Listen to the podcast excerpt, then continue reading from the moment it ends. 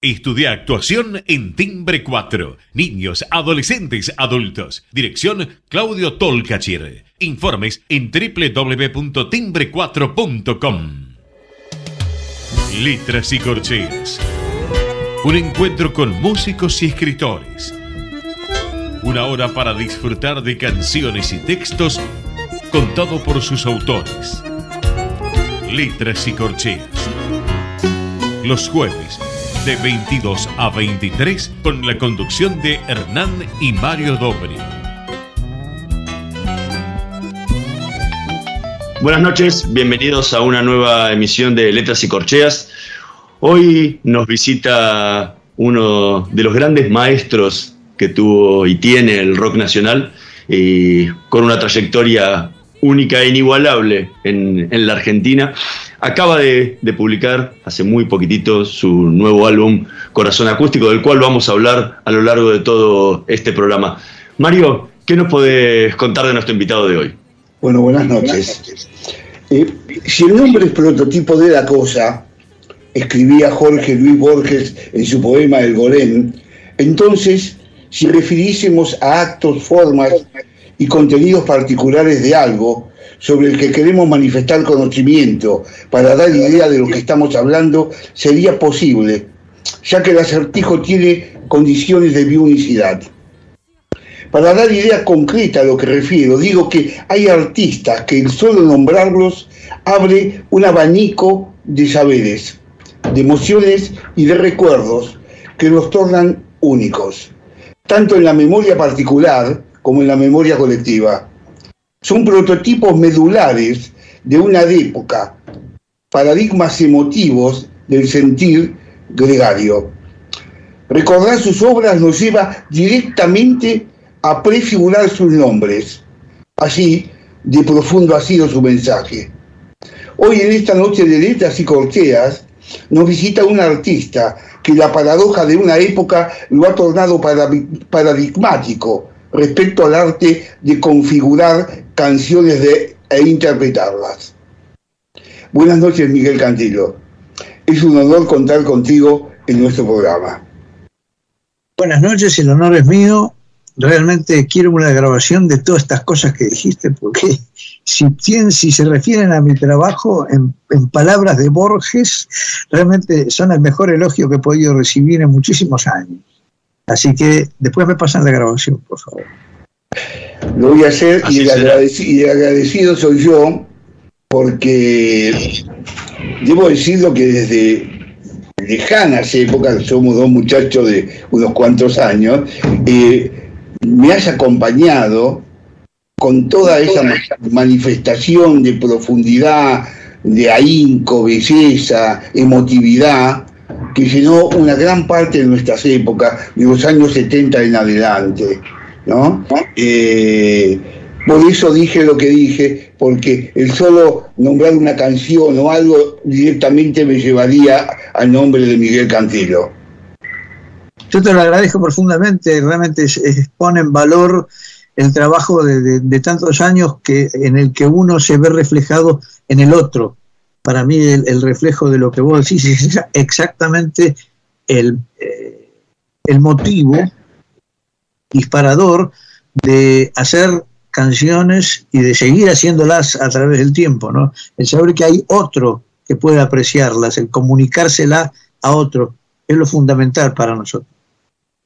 y a nivel de, y a nivel de, de mensaje, porque este disco nuevo, Corazón Acústico, que tiene 15 temas y tiene una variedad de, temas y, de ritmos musicales. ¿Cuál es, ¿Cuál es ese mensaje que querés transmitir con, con este nuevo disco? Es un poco la, reacción ante lo que está atravesando nuestra era, nuestro, nuestro mundo. Eh, el enfrentarse a una situación como la situación internacional que se está viviendo a partir de los confinamientos, de las restricciones, de la pandemia, de esto y lo otro, es una época única que no podemos comparar con otras. Ha habido otras modalidades de, digamos, de control social o de, eh, convulsión social, si se quiere, a través de violencia y de otro tipo. De, pero lo que estamos viviendo hoy es inédito, es, es una cosa que ustedes compartirán conmigo que tiene ribetes únicos eh, y, creo que la, la, la, intención del álbum es posicionarse frente a eso con una óptica de, consciente, digamos, de tomar conciencia de, de, lo que pasa alrededor, de lo que pasa en uno, de, de, esa introspección a la que lleva el confinamiento, el, pánico general a los efectos de, la pandemia y todo esto, y, un poco traducirlo en canciones, en melodías eh, compuestas en, ese eh, esta, estado de aislamiento que provocó el, la, la, el, confinamiento del 2020, traducido en la publicación de, las canciones durante el 21. Eh, yo, eh, lo que me admiró de este álbum es que orillando una temática por algunos lados muy poética, por el otro lado metafísica, en algunas canciones son netamente metafísicas, y en otros son netamente sociales. Pero, a diferencia de muchos autores, no caíste en el facilismo de hablar de política. O sea, de decir fulano, esto, aquello y lo otro. No. Hay una canción, una canción que es verdaderamente una joya que es disenso, ¿no? En donde afrontás un problema muy argentino, y no tan argentino, pero lo orillás por el camino justo de no meterte en esas cosas de tomar partido por uno u otro e ir a lo que es el factor humano, la humanidad. Ese valor del factor humano en tu obra realmente es encomiable. ¿Hubo algo de eso en tu idea, en el trabajo de estos 15 canciones? Sí, por supuesto. Eh, yo respeto la política y, y, me despierta el interés que a mucha gente también le despierta, pero también estoy eh, profundamente desencantado de sus resultados. Desde varios años atrás, hace unos años publiqué una canción que se llamaba La Política, en la que también eh, me definía como, como que es un, eh, comparándola con una mujer muy seductora, pero eh, que realmente final, al final eh, induce más al, al, amor al poder que al poder del amor. Y, esto es una cosa que ya en otros, en otros momentos lo manifestaron otros autores, eh, Santana en un momento, eh, Raúl Borchetto en otro, es, es, una ecuación entre el poder y el amor que no termina de resolverse con la política. De manera que yo estoy muy defraudado de, de los logros de la política, ¿no?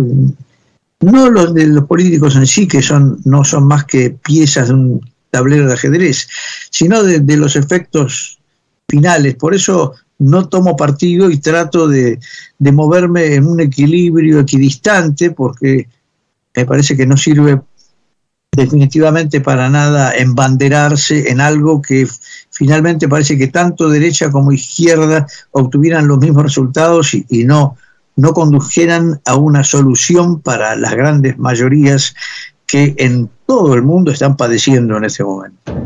Ahora, a nivel, de, a nivel musical, uno escucha el disco eh, y si cerrara los ojos y se lo trajeran y nos dijeran de quién es el disco, uno se da cuenta enseguida que es un álbum de Miguel Cantilo. ¿Cómo podrías definir vos el sonido Miguel Cantilo? En primer lugar, tendría que agradecerle a una profesora de canto que tuve durante muchos años, que ya falleció, y que me hizo trabajar vocalmente de una manera que, puedo mantener el, la tesitura en la que cantaba cuando comencé, no tengo que modificar las tonalidades, tengo el timbre muy, muy similar al de mis comienzos, pero eso ha sido producto de la técnica y se lo tengo que agradecer profundamente a Susana Rossi, que fue mi, mi maestra, y, y hoy en día yo practico el, los mismos ejercicios que ella me enseñó y me permite, como te digo, dar las mismas notas que daba al principio y algunas que ni siquiera daba al principio. O sea, no es que yo tenga un, gran caudal ni un... Eh, es simplemente que puedo conservar lo que, lo que tengo desde el principio. Entonces suena como un instrumento reconocible, ¿no? Es, es un, un, timbre reconocible que a través de los años no se ha modificado mucho. Eso por un lado. Y después la característica que yo creo que, que me identifica es un poco el tratamiento de, de las letras. O sea, pongo mucho empeño en, en, la escritura, siempre lo puse, mi facilidad está en esa, en, escribir letras. Eh, tengo más dificultad para, para escribir músicas y para encontrarle el ámbito a esas letras, pero naturalmente me, me sale eh, con facilidad un texto y a veces una misma música he tenido que cambiarle varias veces el texto porque no me satisfacía y bueno, y, lo, y esa, esa gimnasia literaria me es mucho más fácil y accesible que la musical, ya que yo no tengo preparación musical académica, todo mi trabajo es, es eh, eh, intuitivo y entonces, eh, bueno, no desmerezco la intuición porque por algo los Beatles trabajaron, hicieron la gran revolución que hicieron desde la intuición, pero reconozco las limitaciones que tengo a ese nivel.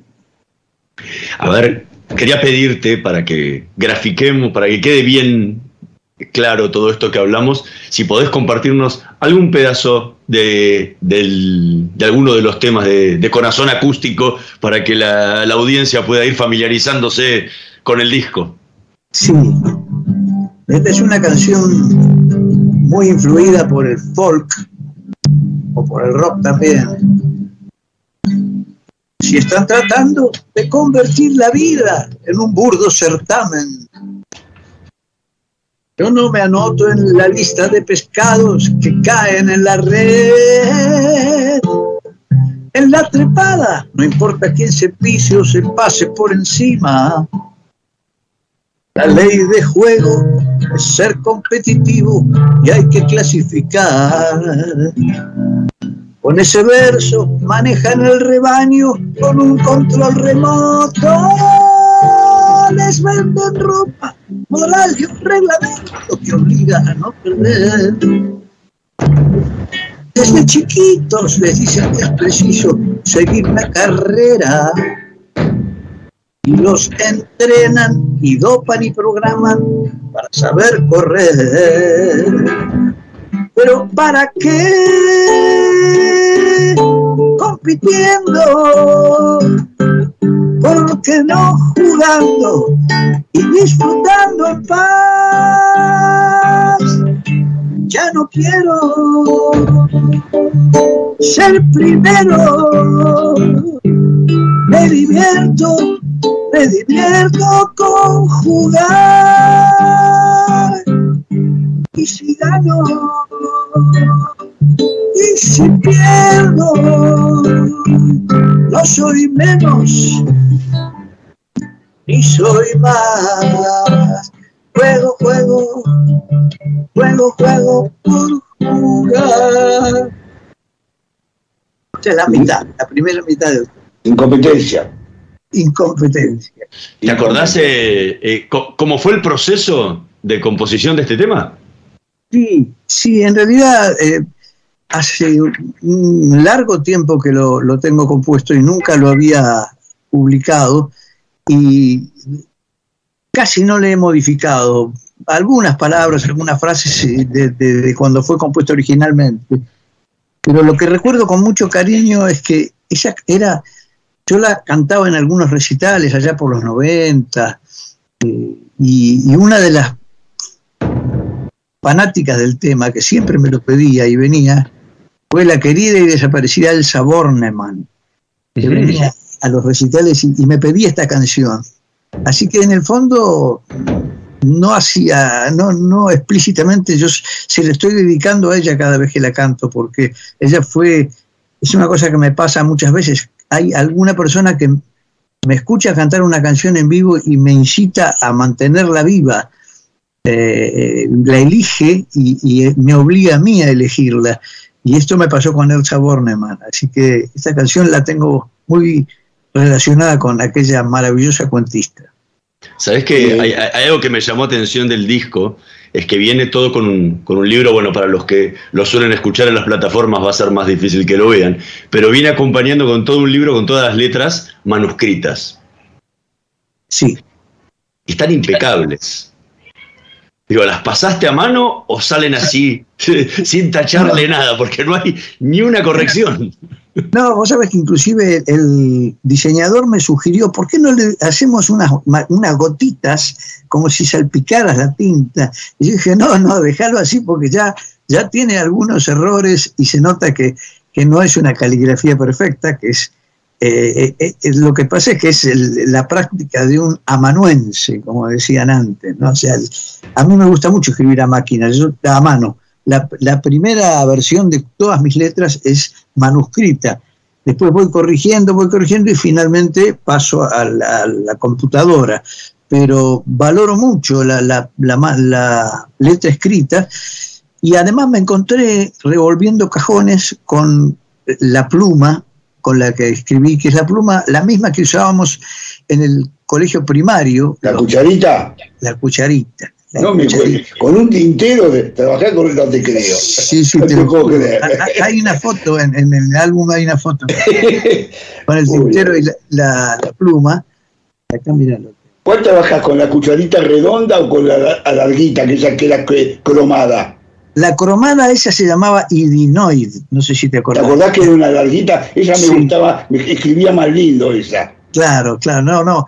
Yo eh, eh, escribo, aquí hay una foto, no sé si se alcanza a ver, en que estoy con... Mm, Un poco más atrás, ponelo. Acá, atrás. Eso. Es ahí, estoy con un tintero. Sí, y, la guitarra. Y, la guitarra y la pluma, porque realmente cuando me la encontré me trajo tantos recuerdos de la escuela y de que, empecé a escribir con ella y, me di cuenta que era, un ritual, ¿no? escribir con esa pluma y mojar en el tintero y escribir. Y además nosotros, eh, inclusive en la escuela secundaria, en algún momento había una materia que era caligrafía, eh, que nos obligaban a escribir en, unos cuadernos con, con moldes. ¿Estoño no era? ¿Estoño el cuaderno? Sí, exacto, sí, sí, sí. Era como, como lo mismo de partitura, pero con, unos renglones especiales. bueno, o sea que la caligrafía es un arte. En, en los países árabes es un arte pictórico directamente. y bueno creo que es una forma de conectarse con uno mismo, ¿no? Eh, el escribir a mano es un, es un contacto con, algo interno también. Así que me di el gusto de, satisfacer ese capricho. Y como bien decías vos recién, eh, Hernán, eh, hoy día el disco ha pasado a ser, la música ha pasado a ser un objeto abstracto que surge de las plataformas digitales y ya no tiene prácticamente el, no permite el, contacto que antes uno tenía con el vinilo o con el cassette o con el compacto, ya pasó a ser algo eh, vaporoso, ¿no? sea, algo que está ahí era, un, conjunto de arte, ¿no? Porque era el arte de tapa, el arte de diseño que uno lograba dentro, eh, las propias letras que uno las podía seguir, que si bien hoy las podés conseguir en la web, están. Pero era todo un conjunto, era incluso en muchos álbumes eran conceptuales, ¿no? Sí, sí, es por eso que todavía persisten los coleccionistas, gente que yo admiro y aprecio, que hace posible que exista un, circuito de todavía de fabricación y de distribución de, vinilos, de compactos, y hay algunos eh, disqueros que se dedican a, abastecer a todos esos coleccionistas, que no son muchos, pero que son los que mantienen vivo el, arte del vinilo y del compacto. Así que bueno, esto fue un, un aporte, no fue nada fácil, te digo, porque recién hoy, Mira vos, ¿eh? hoy a la noche me entregan el compacto terminado para poder hacerlo salir a, las disquerías, porque ha habido unos problemas de abastecimiento de, insumos para la fabricación de compacto. Así que se atrasó muchísimo y, y, además, te lo digo desde el punto de vista del disquero, que yo soy mi productor, me duplicaron el precio de fabricación por, por esta, esta falta de insumos. O sea, que date cuenta la cantidad de obstáculos que hay que, que enfrentar para poder tener un soporte físico en la mano y, poder eh, entregarlo con el libro. Yo creo que es, es una jugada, digamos, no muy eh, eficaz a nivel comercial, pero creo que es un, un reconocimiento de algo que no, no se puede perder, no se puede perder. Tanto el vinilo como el compacto como otros soportes físicos tienen que mantenerse vivos. Sí. Eh, te quería eh, hablar sobre, aunque Hernán me está pidiendo de que haga un poquito alto para, porque tenemos un intermedio que hacer. Vamos a hacer un intermedio y después te Así no te corto la pregunta, vamos a hacer una pequeña pausa y en un minutito más volvemos con más letras y corcheas y seguimos conversando con Miguel Cantilo. No se vayan.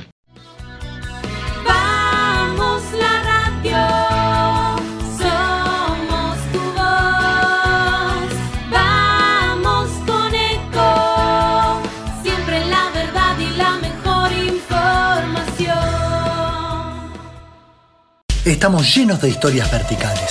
Gira tu celular. En Catamarca tenés algo distinto para contar. Gira, gira, no te pierdas de nada. Vení a contar una historia distinta.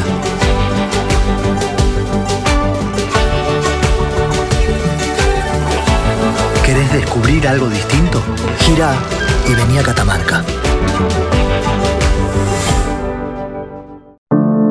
Cuidar es la herramienta digital del Ministerio de Salud. Descargala en tu celular a través de tu App Store o Google Play y carga tus datos.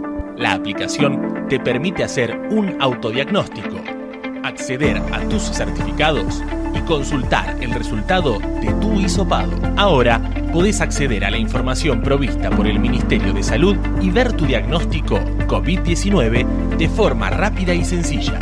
App Cuidar. Sigamos cuidándonos. Gobierno del Pueblo de Merlo. Intendencia Menéndez.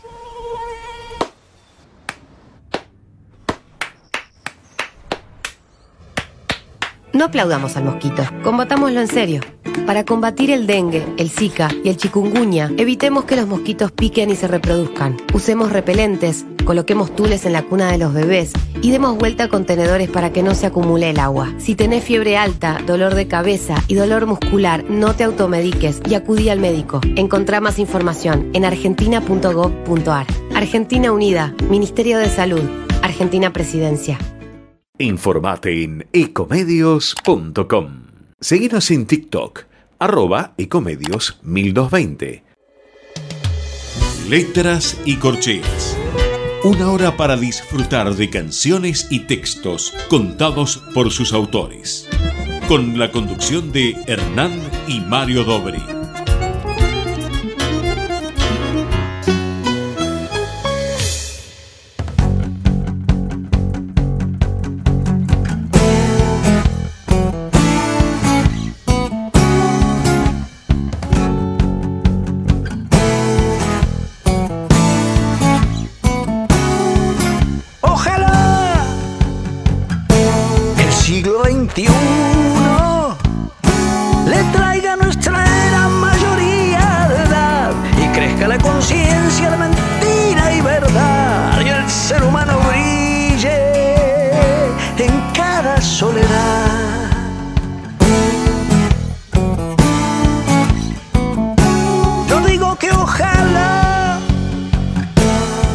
tiempo ya.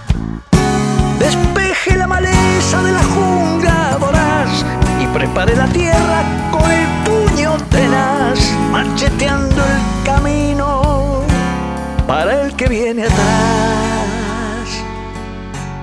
Sembrando semilla de hombre nuevo, descascarando el huevo.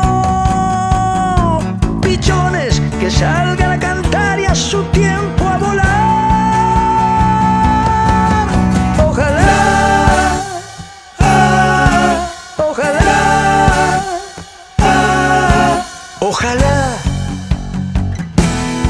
este siglo ya podamos con las mafias el poder ilegal y caigan los mediocres que con chapa oficial te drogan con el miedo, te contagian el mal.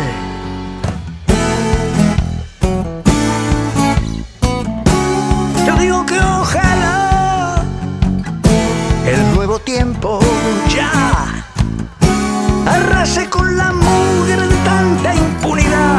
que cada asesino, matón o criminal encuentre merecido justicia y equidad. No es mucho, lo que pido no es mucho, sino es un mundo trucho.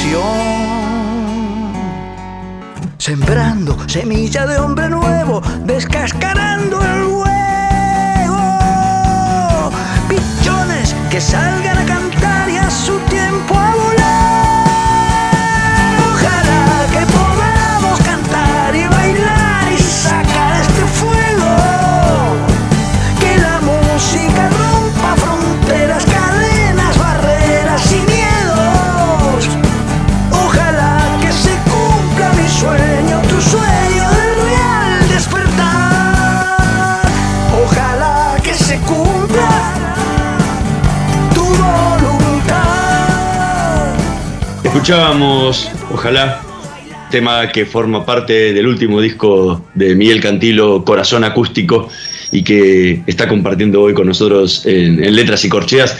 ¿Te acordás el contexto en el que compusiste este tema? Sí, cómo no, es, eh, es curioso, pero la palabra ojalá es una palabra que no existe, no, no existe ni en, ni en el lenguaje árabe. Mucha gente cree que es, que es una palabra traída al español del, del arábigo y, y no, es, es una, es una palabra... eh, claro, eh, hay una palabra árabe sí que, que usan mucho los árabes, es inshallah, y que quiere decir si Dios quiere.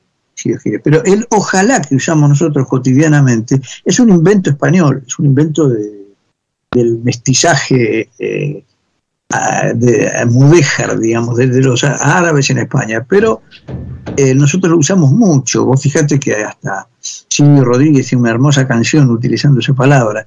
Y bueno, yo creo que, que- más que una protesta, es, como un anhelo, un deseo de que muchas cosas cambien y que ya lo único que podemos hacer es confiar en que una fuerza eh, que salga de nosotros mismos, pero que empuje para que las cosas cambien, eh, logre satisfacer ese anhelo. ¿no? O sea, es- lo que tiene sí es la pulsación de un tema fuerte, intenso. Es uno de los pocos temas del disco que tienen batería, bajo y- y es, es como, como un rock, digamos, dentro del, del estilo en que en otro momento yo compuse Gente del Futuro, otras canciones así, de pulsación fuerte. Yo creo que, que Hay algo de marcha también en algunas partes. Sí, sí, hay algo de marcha. Hay algo, es curioso, eh, yo grabé una parte del tema en, en un estudio en España, con un técnico argentino y me dijo, esta es tu onda de tango rock. Yo no sé qué le vio de tango, pero algo armónico, algo armónico tiene que también emparenta con el tango. Así que, eh, no sé, pero son de esas canciones que salieron un poco como una expresión de deseos muy intensa, ¿no? De que las cosas cambiaran.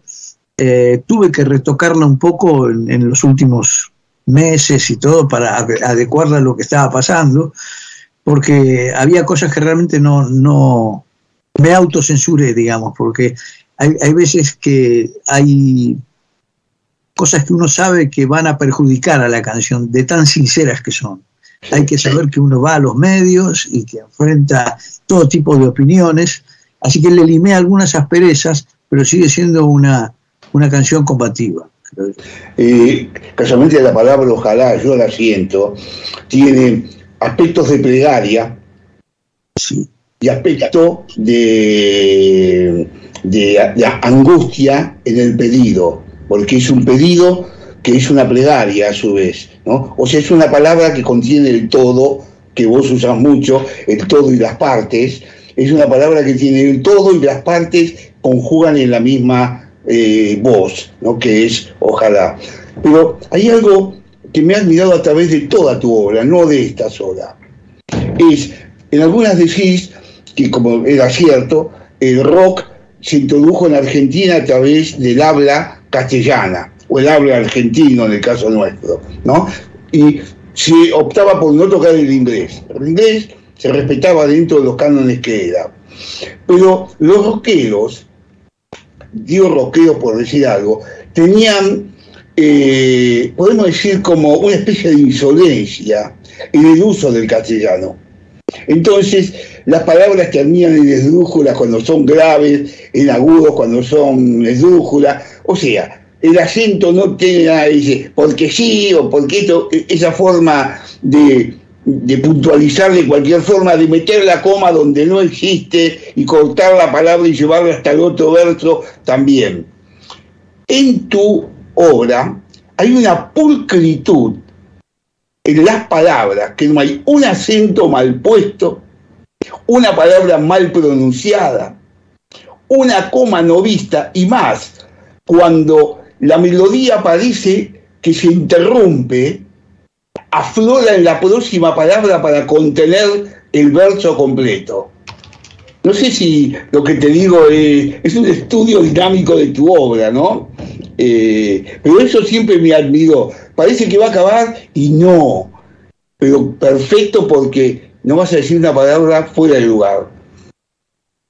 Creo que eh, fui muy lector muy lector durante todas mis, eh, digamos, preadolescencia ya y, mucha poesía. Y, además tuve referentes que han sido muy pulcros también, como John Manuel Serrat, mismo Silvio Rodríguez, que, que son eh, escritores, o sea, cantantes escritores. Y como así también hay muchos que, que no tienen ese rigor, pero, pero se expresan muy con mucho muy valiosos. no cabe Sí, sí, muy sinceros y muy, eh, muy directos y tienen canciones inolvidables. Pero sí, el trabajo que hizo Serrat con los poetas, con Machado, con Hernández, con Benedetti, eso, es un trabajo que a mí me sirvió muchísimo. O sea, me, dio la pauta de cómo abordar la canción desde un, desde un rigor estético que no que la música no atentara contra el texto ni viceversa, ¿no? Así que yo creo que, por un lado, hemos tenido los, los, maestros sajones que han sido los Beatles, Dylan y todo eso, y por otro lado, los hispanos vienen por ese lado, ¿no? Por, eh, ni hablar del tango, por ejemplo, cuando uno analiza la escritura del tango también es impecable. O sea, es impecable. Impecable. No hay un cantor que pronuncie mal algo porque si no queda fuera. Claro, O sea, sí. Y yo me, admiro a diario de, la, profundidad de, Enrique Santos Discépolo, de Homero Mansi y de. Y de, de Cátulo Castillo, de, de, Jaime Calimo, eh, Cadícamo. De Cadícamo y en el folclore de Jaime Dávalos, de, de, o sea, tenemos un, un, como un ejemplo a seguir dentro de, la habla hispana que el que no escribe correctamente es porque no quiere, porque realmente ahí hay, hay una fuente de inspiración y de, corrección enorme. Bueno, y a, todo eso le rendís en parte un homenaje con Ave Félix, ¿no? A todo lo que fue la música y, el rock en castellano en, Argentina. Pero hay algo que me llamó la atención. Eh, o sea, me, me hizo acordar y me hizo remitirme, no sé si lo recordás, el tema de Billy Joel, ese que llama We Didn't Start the Fire, eh, donde va nombrando todos los que dicen, nosotros no prendimos el fuego, fueron todos ellos que están acá atrás y los va nombrando de a uno, y vos también lo vas, haces algo parecido en, en, Ave Fénix, pero no aparece Pedro y Pablo.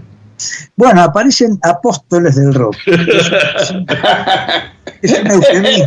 Claro, apóstoles Pero no te, pero no te quisiste nombrar. No, es un eufemismo porque me, me, dio un poco de pudor, ¿no? Hacía la cosa auto. Eh, no, eh, la verdad es que tampoco nombro eh, por ahí, eh, no acuerdo, bueno, tampoco digo Espineta, ¿no? Pero, pero digo Almendra y ya con eso es indudable que, estoy aglomando toda la obra de Spinetta.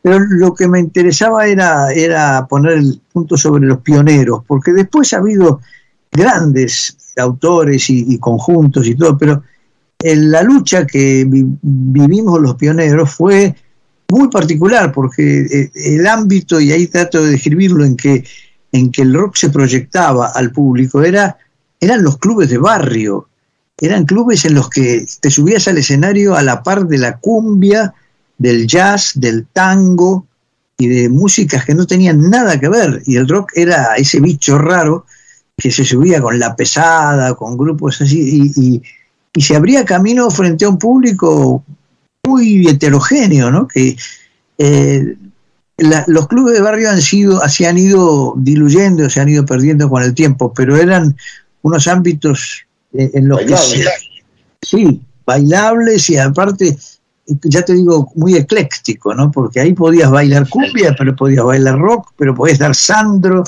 y a la vez podías estar palito y podía haber, cualquiera de los grandes ídolos podía ir a un club a cantar. Era algo memorable y que se perdió totalmente. Así que es, un poco también un homenaje a eso. Ahora, en esa canción que nombra Ram, eh, la letra está escrita para alguien. Porque en un momento dado decís algo de papá y mamá, ¿no? Es como si le hablaras a tus hijos y que le estás contando la historia. ¿Hay algo de eso? Porque yo me, pareció, digo, ¿a quién le está escribiendo? Y que decís, papá hacía esto y mamá era la época, claro, en los años 70, en la juventud. ¿Era a tus hijos que le hiciste esta canción? Mira, no, en realidad esa frase de, esta es la historia de papá, días de gloria de mamá, me la copié un poco, a ver si vos te acordás, de una canción, eh, es Glory Days se llama. Sí, sí, Es una canción que habla, claro. El, tema, el tema de Bruce Springsteen. El de Bruce Springsteen, claro. Eh, eh, que yo no le, analicé, no le analicé mucho la letra, pero él habla de, una mujer y habla de que estas épocas fueron los, sus días de gloria. Y la verdad es que eh, al decir Día de Gloria de Mamá, aludo a esa canción, pero es la historia de papá, porque a mí mucha gente me, agarra por la calle y me dice una cosa que a mí me hace mucha gracia, que es una frase y se repite siempre la misma frase, es, vos sos de mi época. bueno, pero yo te lo puedo decir que vos también sos de mi época, que es muy diferente de la época de mi papá. Claro, claro, pero a mí me, llama la atención porque eh, es muy indefinido, ¿no? La época de uno puede no ser la época de otro. Y, ya una mejor fue la que me dijo una señora en, en Aeroparque hace unas pocas noches, se me cruzó, se me acercó y me dijo, usted es un cantante de hace años. de hace años. Sin identificarme, ¿no? No, pero, pero eso a ella lo llega. Así que está relacionada esa canción con eso, con una evocación de un pasado en el que hoy día eh, ya somos abuelos, pero fuimos también esa juventud que vibraba abajo un escenario con rock and roll y todo, y, esos eran los días de gloria. Claro, ¿Qué, podrías compartir del disco? Por ahí, un pedacito de Ave Fénix, ya que hablamos tanto y en detalle de, del tema, así, así se lo mostramos también a, nuestra audiencia. En los 80, porque no me acuerdo muy bien la letra, la tengo que leer. Espera, la tengo. Eh, vos sabés que son tantas las letras que, uno se olvida, eso. Las tengo que, leer durante los conciertos porque si no me, exceden en, la memoria. O, sea, eh, por algo Mercedes Sosa lo hacía, ¿no? O sea, porque... Eh, y, por ahí, y, todos los músicos lo hacen cuando vas a un concierto clásico, tienen todos la partitura adelante, no está nada mal. Claro, no, no, facilita muchísimo el trabajo. En los 70 rompí el cascarón, un pichón, alas rebeldes y plumas de color, un canto atrapador para volar. A contravientos y el sol por entre gatos y almendras humanal a lo que hoy el arco iris y oyó la voz de Dios. Oxley los apóstoles del rock y pampos blues con alma y vida sonó esta es la historia de papá días de gloria de mamá, antes del golpe criminal, cuando era el ave fénix en libertad.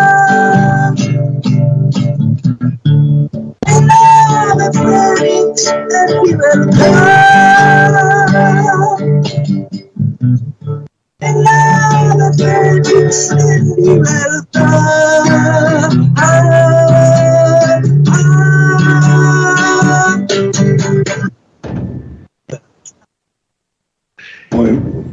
Muy, emocionante, la verdad. Muchísimas gracias, Miguel, la verdad. Muchas gracias, Miguel. es, un, placer. Les agradezco muchísimo haber prestado atención a estas canciones. Eh, yo voy a hacer una pequeña presentación eh, para los amigos, el público, la prensa, el 21 de diciembre, en el Bebop Club. Pero mi intención es volver a mitad de año y hacer algo más amplio, en una sala más grande, tratar de, convocar más invitados y músicos. Vamos a ver si se puede lograr, depende todo de cómo vaya avanzando esta nueva modalidad que estamos viviendo. Y eh, por lo pronto les agradezco esta posibilidad de mostrarle a la gente algo, algo de, este nuevo material.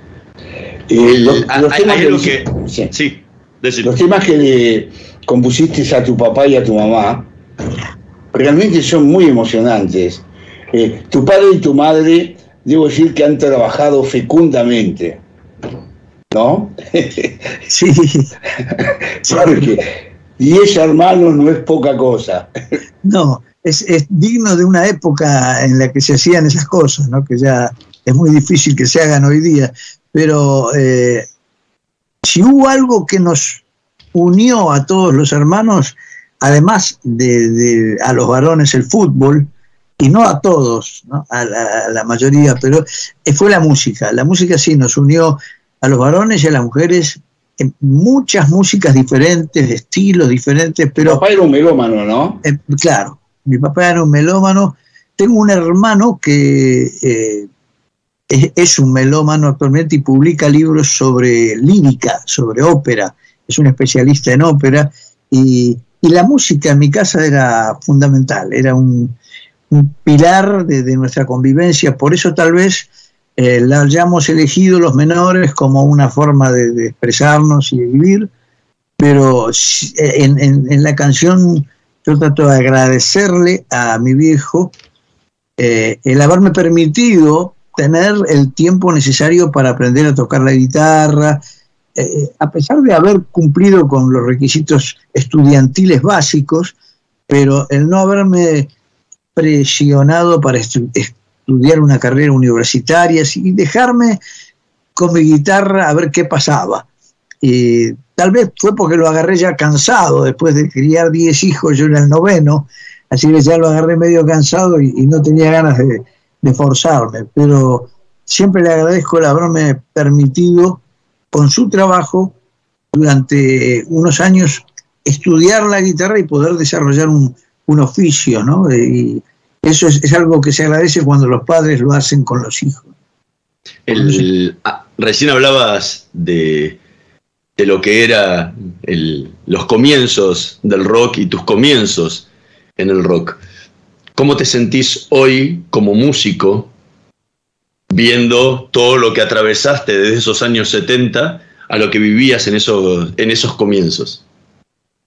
Bueno, lo veo como, como una cosa grupal. No me veo a mí solo, veo, veo todos los compañeros que avanzaron conmigo en ese sentido y, me da placer encontrarme con algunos, ver que están bien de salud, que siguen con el oficio, que siguen componiendo. Eh, lamento, por supuesto, la partida de algunos que, les tocó irse antes y, desgraciadamente más de los que quisiera, pero bueno, es parte de lo que estamos viviendo. Y me encuentro con, con gente de mi misma edad o un poco menor, pero que, siguen cultivando ese, ese estilo, ¿no? de, tratando de, llevar eh, su instrumento a un plano virtuoso, su, su composición mejorarla. O sea, no reconozco que no son una mayoría y no son demasiados, pero los que están, están y, yo me siento como que vamos avanzando todos juntos para mantener esto vivo. Por ejemplo, cuando estoy en España, tengo contacto con Claudio Gavis. Claudio Gavis está viviendo en, el centro de Madrid con su esposa y tiene, eh, está muy arraigado a, ese pasado y quiere eh, hacer algo allí. me ha invitado para a ver si podemos los que estamos allí hacer algo que represente al rock argentino allá. Así que espero que sea un proyecto que, tome forma. Y después aquí, hace poco he estado en un eh, evento con Emilio Olguercia también. También. Y, todos siguen, siguen llevando adelante de la misma manera en que intento hacerlo yo, algo que realmente no va a desaparecer fácilmente, que es la esencia del rock argentino de lo cual se admiran los españoles porque suelen decir, oye, en Argentina hay mucho rock, hay mucho rock, porque ellos no tienen allí un movimiento de rock tan, tan múltiple y tan desarrollado como que hay acá. O sea que, bueno, estamos con la intención de exportarlo, de llevarlo, de mostrarlo eh, fuera del país y, también mantener viva la llama aquí. Eh, en los temas que fuiste llevando adelante, hablas un tema muy lindo que llamo Amo Tanto, ¿no? Un tema que me resultó muy delicado porque eh, es como que vas nombrando las cosas del amor hacia la otra persona, pero con un gusto fino que es amoroso en el decir. Eh, ¿Cómo fue que concebiste este trabajo? a partir de un, de un sentimiento, un impulso que a veces eh, es un poco lo mismo que con, el recuerdo de los padres, ¿no? que a veces hace agradecer a la persona con la que uno convive y, con la que uno comparte la vida y, los sentimientos, agradecer que uno pueda sentirse en determinado momento tan lleno, ¿no? Es como una, una cosa que llena emotivamente el pecho y, decir, yo en este momento me siento muy bien y me siento muy bien gracias a que comparto un sentimiento cotidiano, una vida con otra persona con la que mutuamente nos amamos. y eso se traduce en, un estado, un estado que no es puramente emocional, yo creo que es un estado eh, de conciencia, de, físico también, y, eso eh, solo se puede agradecer, ¿no? Agradecer eh, el poder llegar a, sentir eso que uno muchas veces a lo largo de la vida no lo ha sentido, le ha costado encontrarlo. Hay momentos en que se le pierde, se, se diluye ese estado, pero cuando uno siente que lo tiene y que, eh, siente no solo que ama a, la pareja, sino que ama todo. es como un estado que permite amar el lugar, el, lugar físico, el estado de cosas, eh, eh, yo creo que es, un sentimiento sagrado, ¿no? Sagrado realmente, que va más allá de lo religioso o confesional, es un sentimiento que eh, hace sagrado todo lo que a uno lo rodea.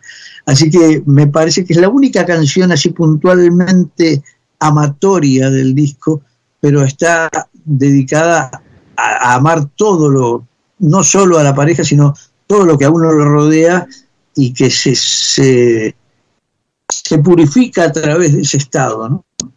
Pero, me parece que es fundamental. Pero, tiene que ver un poco también con tu, con tu estilo, ¿no? De, hablar de la marcha de la bronca y de Catalina Bahía en el mismo lugar. Eh, y aquí pasa lo mismo, ¿no? Con, con, temas que tienen más de protesta y este tema, y este tema de amor. Es un estilo, es un estilo cantilo. Yo creo que lo gracioso de la cosa, lo atractivo, al menos para mí, que trato de, hacerlo extensivo al público, es la variedad, ¿no? O sea, este, poder eh, abarcar eh, temáticas distintas para evitar lo anodino de, hablar todo el tiempo de, lo mismo. Esto es, eh, dentro de esa variedad, obviamente en algún momento me planteé, bueno, ¿dónde está el amor? ¿no? ¿Dónde está la canción de amor? Y fue surgiendo eso pero creo que, que también da lugar a la protesta o a la bronca o a, muchos sentimientos diferentes porque esa variedad es la que hace, creo que hace atractivo el, eh, el proyecto y, trata de hacerlo atractivo para los demás. No, no ser monotemático. Miguel Cantilo, muchísimas gracias por habernos acompañado esta noche en Letras y Corcheas. Fue realmente un placer conversar contigo y poder compartir parte de lo que fue el proceso de creación de este corazón acústico que, le recomendamos a toda la audiencia escuchar, va a estar subido en las plataformas, eh, en todas las plataformas Pontito, así que, y, está en las disquerías disponible para los que quieran disfrutar del conjunto de arte que significa eh, el libro que acompaña eh, este álbum. Hernán, soy yo el agradecido, Mario, enormemente agradecido también por tus palabras. Me estimula mucho a, seguir componiendo porque uno se da cuenta que, hay, hay, como decía al principio de la charla, hay un otro, ¿no? Hay un espejo en el que uno puede mirarse en los demás. Y bueno, le cuento también a la gente que muy pronto eh, el disco físico va a estar distribuido en disquerías y en librerías, porque es un libro también. Entonces también vamos a hacerlo llegar a las librerías y, bueno, y que los espero a los que quieran acercarse al Bebop el 21 a las 20.30 y que les estoy enormemente agradecido a Hernán y a Mario por esta posibilidad de estar en Corcheas y en letras y corcheas. Letras y corcheas. Bueno, muchas gracias, Miguel. Eh, te voy a decir algo también de persona de años. Cuando te veo, me doy cuenta que estoy. Porque sos parte de mi tiempo de vida, mis referentes, mi espejo. Las ausencias nos causan mucho dolor a esta edad, porque son se transforma en vez de espejo en recuerdos. Y, esto no sucede en este caso por suerte de la vida. Muchísimas gracias, Miguel. Estamos, Mario, estamos. Gracias. Nosotros, nosotros nos vamos a reencontrar la próxima semana en la operación técnica Carlos Heinze y Gerardo Subirana, en la edición Javier Martínez. Nos vemos la próxima semana. Chao. Estudia actuación en Timbre 4. Niños, adolescentes, adultos. Dirección Claudio Tolcachir. Informes en www.timbre4.com.